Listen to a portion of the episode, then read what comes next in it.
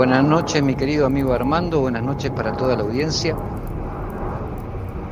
Estando en el patio trasero fumándome un cigarrillo y esperando para ir a cenar, me gustaría compartirles una historia. Yo me casé con mi exmujer en el año 1997. En ese mismo año nos fuimos a. nos mudamos a una casa, una pequeña casa, en Lomas de Zamora,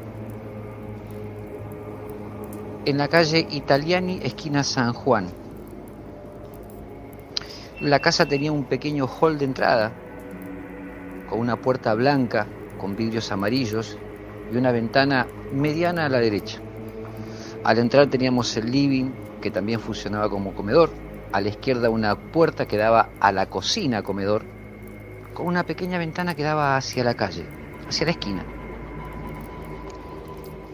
Por esta misma puerta a donde ingresábamos a la cocina, hacia la derecha, un metro de frente, estaba la puerta de lo que era el baño y un metro más hacia adelante, a la derecha, la habitación matrimonial.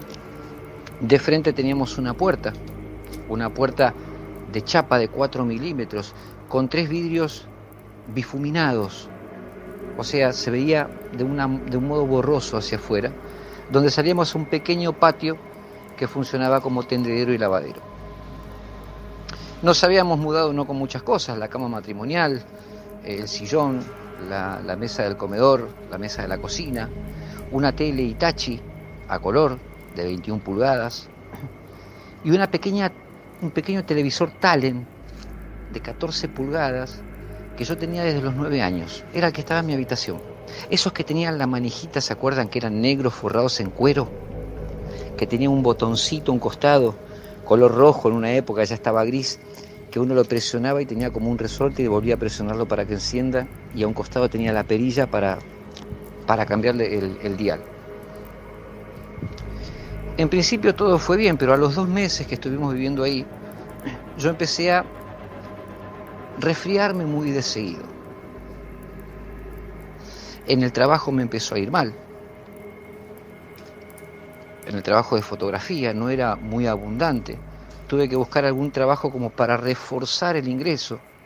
Mi mujer, mi ex mujer, que era docente, la habían sacado de un turno, de un cargo, por una cuestión absurda.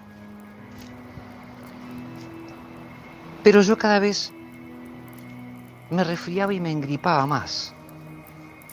Raro en mí porque no soy de resfriarme o engriparme muy seguido, pero esto empezó a, comenzó a empeorar porque ya después pasé a tener una angina con infección. Salí de la angina con infección y me había agarrado una bronquitis al, mes, una bronquitis. Después nuevamente una fuerte gripe, siempre con un estado congestionado. Pero había una particularidad. Nosotros entre las cosas que habíamos llevado, teníamos un equipo de música Sonic, el que tenía el DVD, la casetera doble y la radio AM y FM.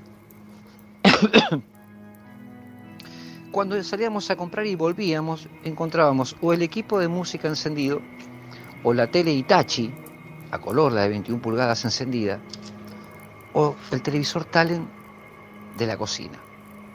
En su defecto, si apagábamos todas las luces, cuando volvíamos, todas las luces estaban encendidas. Pero esto, más allá de mi salud, con una permanente tos, achaques, dolores de cintura, de espalda, de vista, empezamos a notar algo más extraño. Durante la noche, el televisor Talent, el blanco y negro que yo tenía desde los nueve años, se encendía.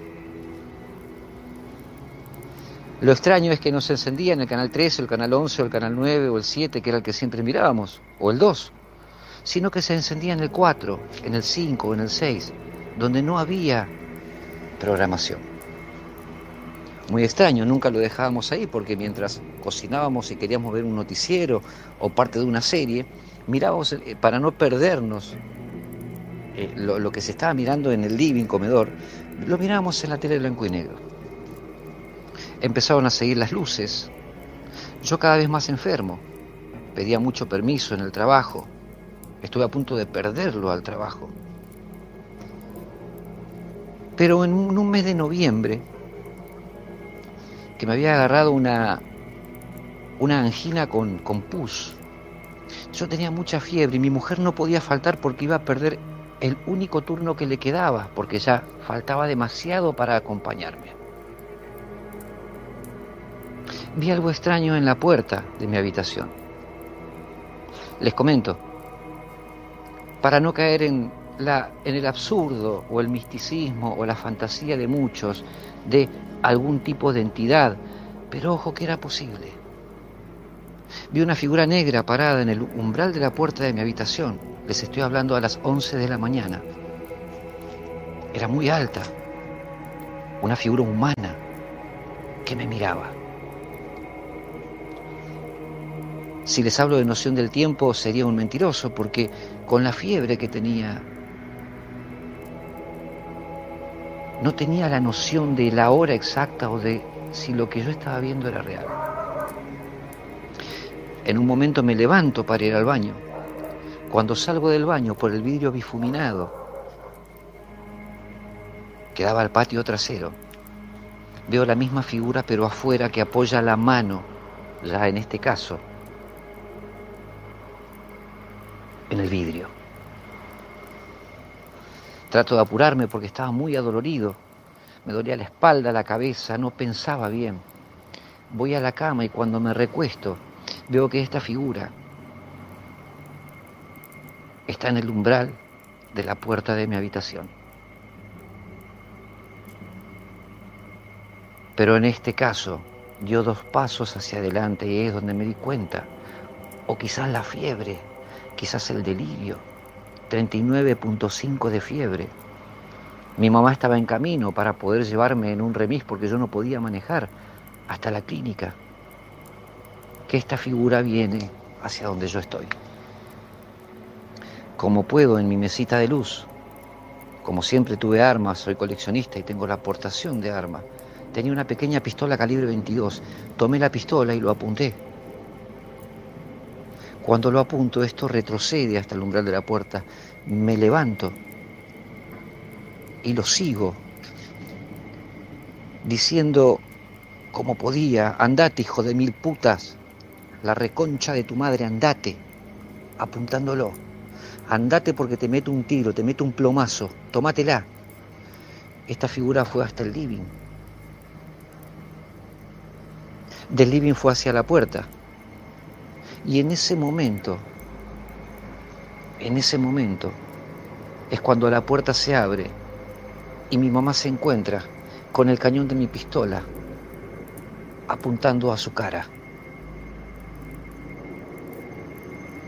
Se asustó muchísimo, me tomó la mano, me dijo venía a la cama. Como pude, volví a la cama. Me dormí y no recuerdo nada más. Solo recuerdo el haber hablado con la el sol, que era la figura de la moneda de un peso argentino, el sol, Febo, Febo asoma, como dice eh, la marcha de San Lorenzo, del general San Martín, el dios Febo, que era el sol con un rostro humano, que habló conmigo. Cuando me desperté, estaba desnudo. Ya me habían puesto en un colchón. Mi mamá compró un colchón y me puso en el piso, en un colchón, porque el colchón de la cama matrimonial estaba mojado de mi transpiración. Vi unas personas con un estetoscopio, vestidas de blanco. Mi mamá había llamado al SAME, a la ambulancia, para que me atiendan.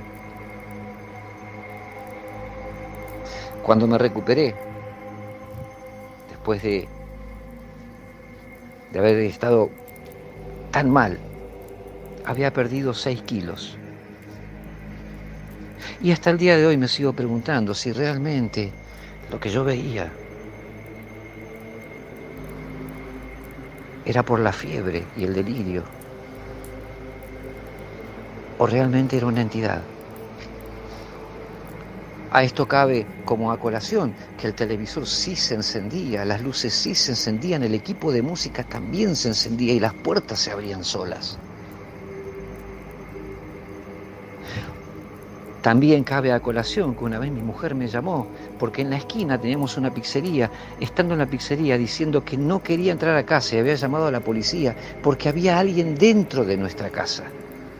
Cuando yo llegué, que la policía ya estaba saliendo, resulta haber sido que no había nadie, pero mi mujer aseguraba haber visto un hombre alto, vestido de negro dentro de la casa. Que cada uno de ustedes con lo que cuento saque sus propias conclusiones en base a su entendimiento, su razonamiento y sus creencias. La realidad, gente, es que vivimos un año en esa casa y cuando nos mudamos ya para vivir acá en Montegrande, donde hoy vivo. Los malestares se fueron. Rara vez me engripaba o rara vez me dolía la cabeza. Mi situación laboral mejoró. Liliana recuperó el puesto que le habían quitado. Y las cosas fueron viento en popa y mejoraron. ¿Habrá sido por casualidad o por causalidad? Vuelvo a repetir que cada uno de ustedes en base a la historia que acabo de compartir saque con su razonamiento y su creencia de por medio sus propias conclusiones y tengan todos ustedes una excelente y escalofriante noche.